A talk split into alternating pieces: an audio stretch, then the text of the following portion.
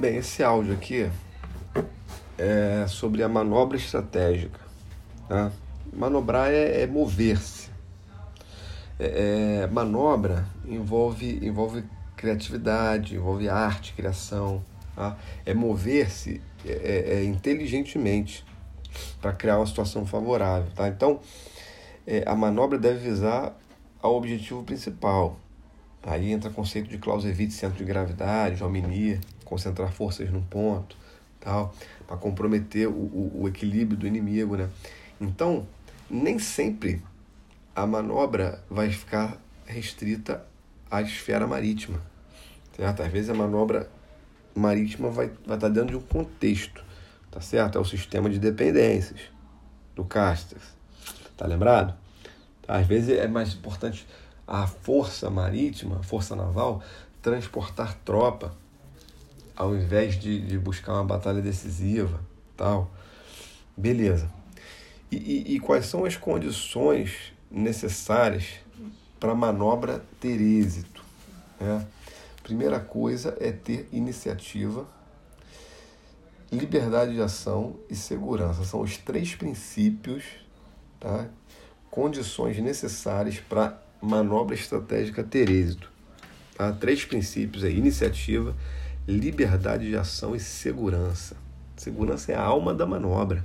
Não adianta nada é, é fazer sem a segurança. Beleza? A iniciativa é, é, é, é não aceitar a lei do acaso, certo? É, é tá tendo tipo, tentar moldar, tentar moldar o campo de batalha, tá certo?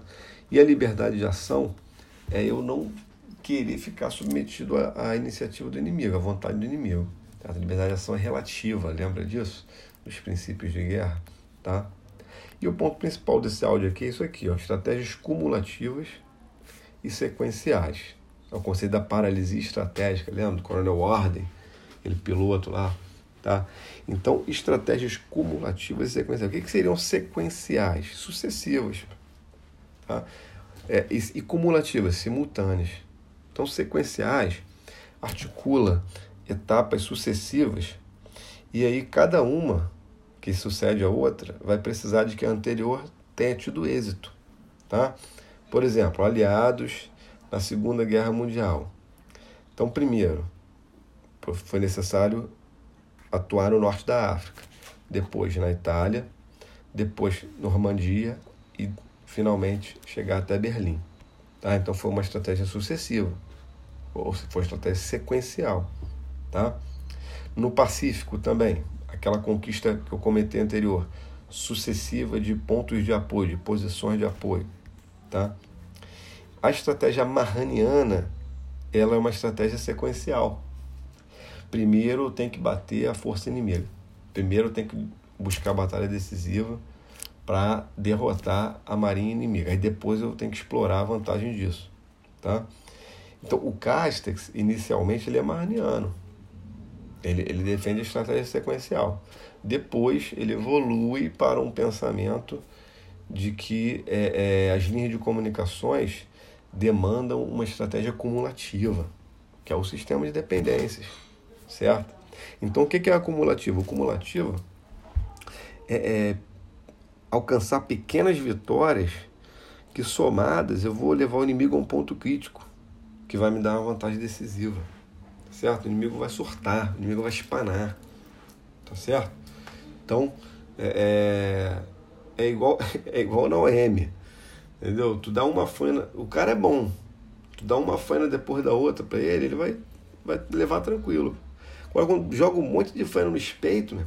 Cara surta, aí é o ISME, entendeu? O que? O cara chegou na paralisia estratégica, entendeu? É a estratégia cumulativa, tá? Aí o cara não deu conta, não tem tempo mais nada, saindo tarde, não sei o quê, tá? Exemplo histórico, guerra submarina alemã, tá? Na Primeira Guerra Mundial.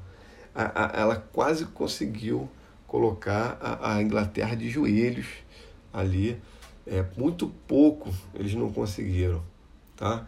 Outra coisa também, os golpes americanos contra a economia japonesa. Tá?